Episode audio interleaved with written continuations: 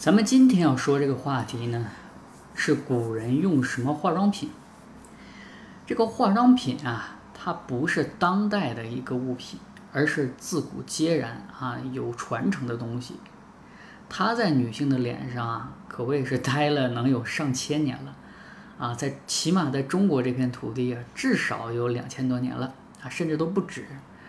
如果呢，把一些装饰品也加上的话，那这个时间就太长了，甚至可以追溯到新新旧石器时代啊。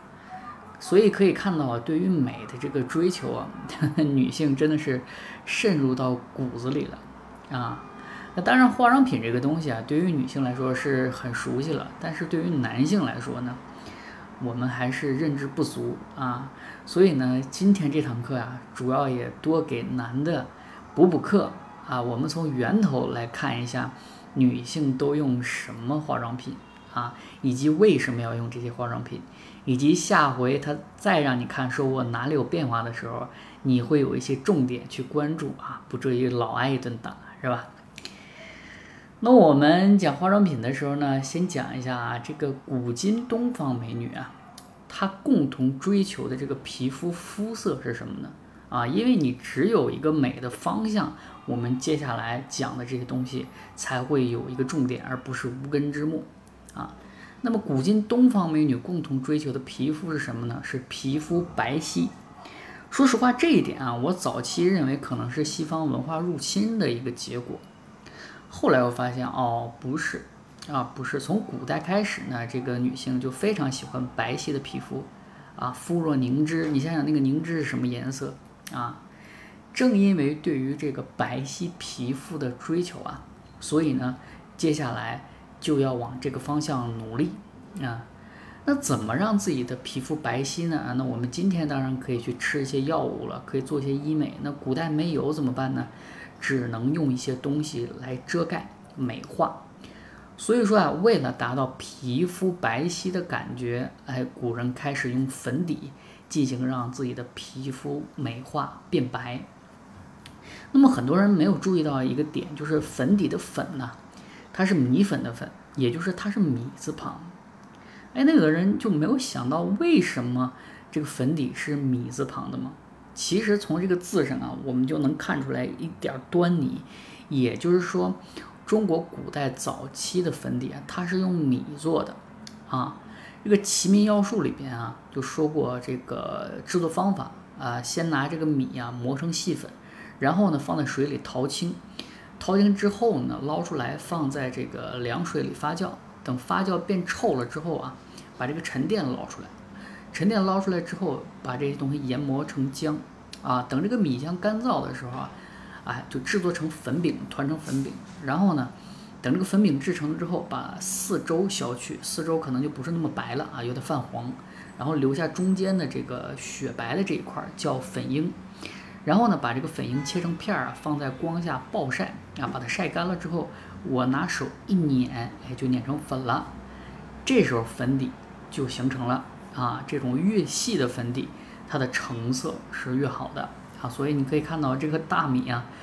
不光是养活了我们这片土地人吃饭啊，也保证了我们这片土地的人去追求美的时候的一个途径。那拿米做粉底啊，虽然性价比很高，虽然它很便宜，但是呢，它一定是有一些致命的缺点的，因为它毕竟不是为了你啊去进行这个美化的时候使用的。那它的缺点是什么呢？就是容易脱落。所以啊，用这个粉用这个米做粉底的这些人呢。他们使用这些东西的时候啊，这些美女脸上都会掉渣，这个就有点尴尬了，是吧？看着多多少少啊，就是让人觉得有点无奈。本来挺美的人，你脸上掉渣，你这就很难受。所以呢，基于这个缺点啊，古人就想我能不能有一定的改善呢？哎，后来啊，大家发现了另一种东西可以代替米做的粉底是什么呢？叫白铅粉。这个白铅粉啊，你乍一听，它好像是很那个啥的，很模糊的，很不常见。其实呢，我们知道有一个成语叫“洗尽铅华”，这里边的“铅”呢，说的就是女子化妆品里使用的这个铅粉啊，也就是说它是粉底。它抹上了之后有一种什么样的效果呢？呃，你去看一下这个那个日本的艺妓，那个脸煞白煞白的，就好像 刮大白的那那种颜色，这就是铅粉带来的一些特点。那它的优点就非常明显了，就是它是洁白细腻，不掉妆，尤其这个细腻啊很关键啊。呃，我们看这个墙上打腻子，如果这个腻子很细腻，你家这个墙看起来是非常舒服的；如果这个腻子很粗糙，那就是看起来麻麻赖赖的不好看。何况这是脸上的，对吧？如果你弄得细腻一点，那一定非常好看。而且呢，它不掉妆，就不像前面那样呢会往下掉渣。这个对于女性来说，它的性价比是极高的，对吧？就是从追求美的角度来说，这个满足了他们很大的一个需求。啊，当然，这个铅华，铅华这铅呢，它毕竟是重金属啊，所以说呢，它这里边因为含有大量的铅，也带来了一些负面的效果，比如说容易导致肌肤变黄啊，甚至容易中毒。为什么会容易中毒？因为这个铅粉啊，使你的肌肤变黄，那你为了让自己的脸越来越白，你是不是就得抹的越来越多呢？这样就造成了中毒。其实我们现代的这个化妆品也有类似的问题，就是这个化妆品严格来说，它是破坏我们的皮肤的，啊，堵塞我们的毛囊的，让我们的皮肤越来越暗沉。你为了让自己的效果越来越好，那你就得使劲往上加化妆品。所以说啊，这个女人真的是不容易啊，为了美又得涂这个东西，又得又得承担着这种副作用啊，确实是很不容易。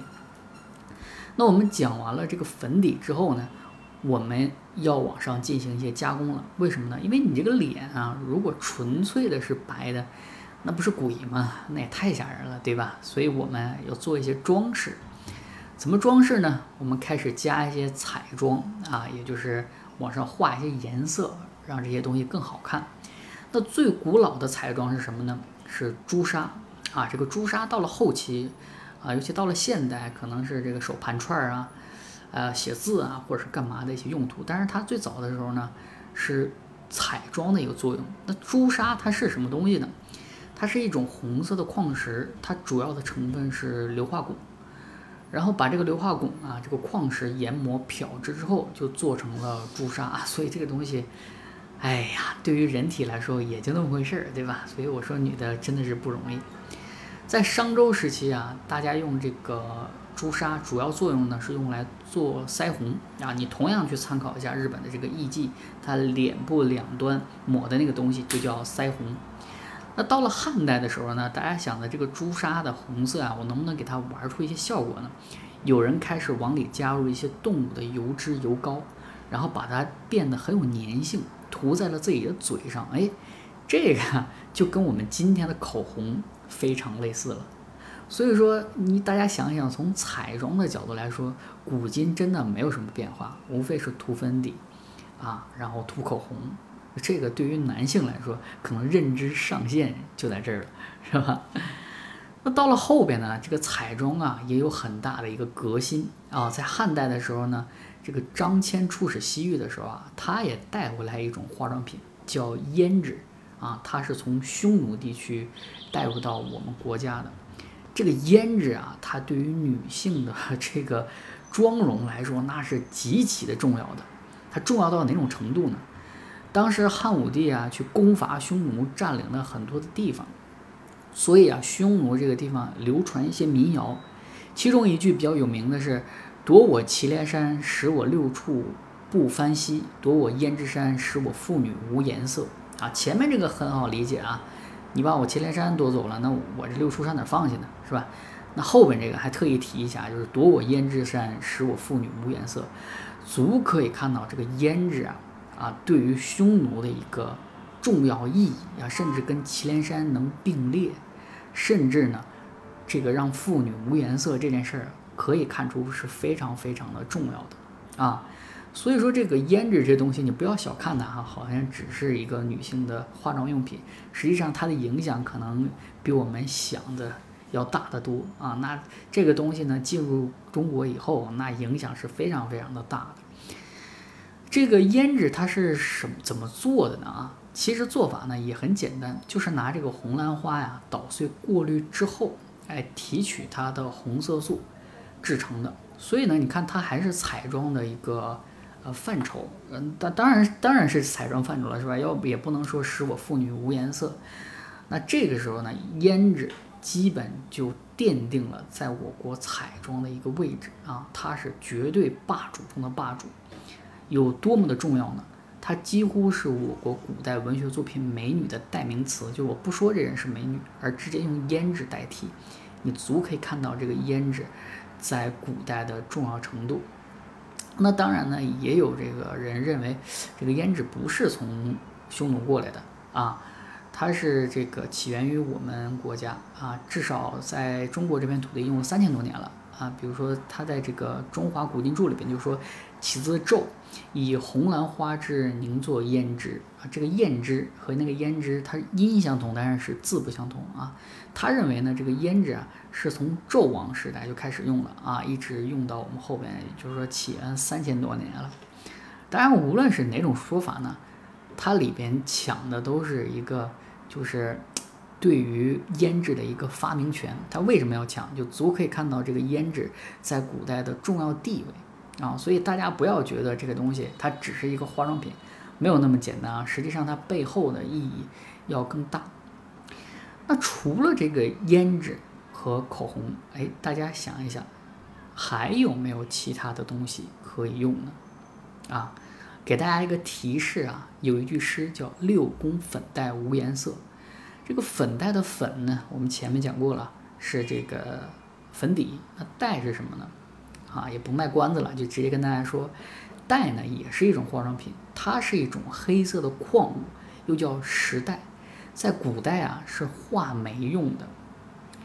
呃，我们在这个《倚天屠龙记》里边看到赵明给张无忌许的最后一个愿望就是画眉。啊，其实这个从侧面来看，在那个时期，这个女性就已经有画眉的这个倾向了啊，或者画眉这个习惯了。那画眉之风可以追溯到什么时候呢？可以追溯到战国时期，也就是说，在东周的时候啊，我们这片土地人就已经非常非常流行画眉了。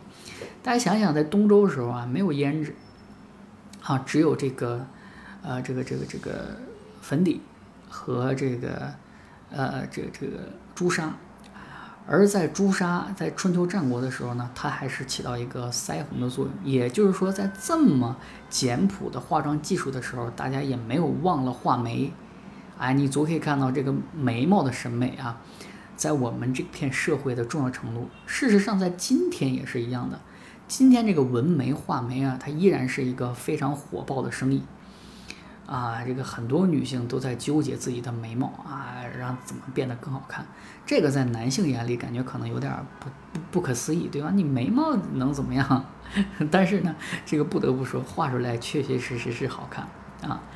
那这个时代它怎么用呢？啊，这个古人呢发明了一个东西叫代砚，就好像我们写字的那个砚台一样，只不过这是给代进行这个用的。把这个石代放在代砚里呢，磨成粉，然后呢加水调和，蘸着它画眉毛。哎，那有的人说，你这个说法呢，一看就不是一般人用的啊，一定是有一定家财的人才用得起。确实是这样。